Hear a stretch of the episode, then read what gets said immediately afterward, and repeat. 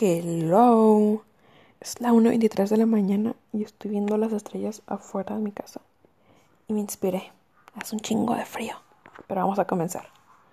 ¿Qué once qué show? Espero que te encuentres mentalmente bien y también del corazón. Y hoy te voy a tocar un tema que a la mayoría nos cuesta aceptar y también decir, que es el perdón. El perdón es una palabra bien fácil de escribirlo, porque cualquiera puede hacerlo pero también es bien complicada decirla. Y pedir perdón o disculparte en estos días de encierro me he puesto a pensar y me pregunto por qué nos cuesta tanto pedir perdón. Y llegué a la conclusión que nuestro ego es el mayor problema. Y el ego estará contigo toda tu vida. La gente que dice, ay, quiero eliminar el ego, pues entonces Espero y me hayas contestado, porque tú funcionas como público y así no me siento sola. ¿Ok? Bueno, este mismo ego es el que nos ata, nos hace sentir, así que nos asfixia, nos ahorca, suéltame. Pero para pedir perdón cuando le hacemos a otra persona, preferimos argumentar que lo que hicimos no fue tan grave, justificar lo que pasó o por el hecho de hacerlo sin querer lastimar a otra persona. Y yo sé que más de uno nos han lastimado, inconscientemente hemos lastimado. Y a lo mejor no quieres perdonar a esa persona, pero lo que te lastimaron en realidad fue tu ego. Sana al hombre. Perdonar no es a huevo volver a convivir con esa persona. Y claro, existe la posibilidad de mejorar tu relación con esa persona, pero se necesita, se necesita de mucha, mucha humildad de ambas partes. Y tal vez a muchos no les va a parecer esto, pero también se, se necesita de huevos para decir, perdón, la cagué. Total, somos humanos, todos la cagamos. Y se vale decir, ya, la regué, acéptalo, güey, no queda de otra.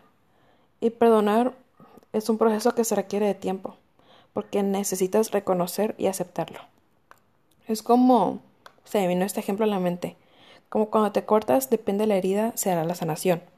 En algunas ocasiones solo bastará con limpiar y ponerte un curita y esperar a que sane y en otras veces puede ser mayor y cuando sane dejará una cicatriz. Pero yo creo que hay razones por las cuales nos cuesta pedir perdón.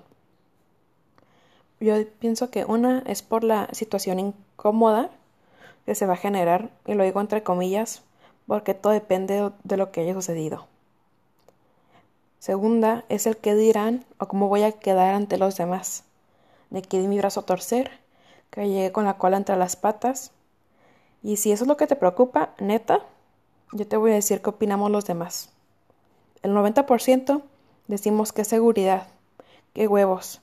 Quisiera tener esa fuerza, porque, güey, qué chingón que aceptó su error, porque no cualquiera lo acepta. Y muchas veces pensamos que si perdono, me van a volver a lastimar. Y luego los comentarios de las amistades, de, ay, si te la hizo una vez, te la va a hacer dos veces ya los conozco. Y una cosa es perdonar y otra cosa es que siga contigo esta persona como antes. El perdón no va a cambiar el pasado, pero sí le va a dar algo de sentido al futuro. Y cuatro, es el perdonar que nos libera y soltamos algo que sentíamos que nos incomodaba. ¿Sabes? Es como esa piedrita que te lastima en el zapato y cuando te la quitas ya puedes caminar a gusto.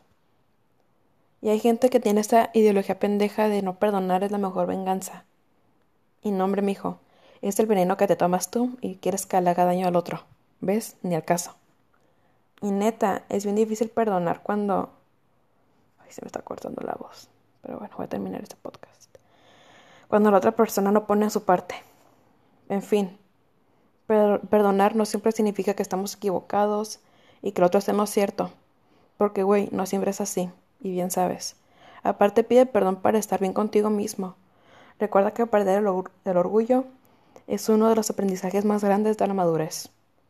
Y una vez mi abuelita me dijo que hay que aplicar las tres Ds en nuestra vida. El decidir, el dialogar y el demostrar. ¿Y tú? ¿Qué estás dispuesto a hacer?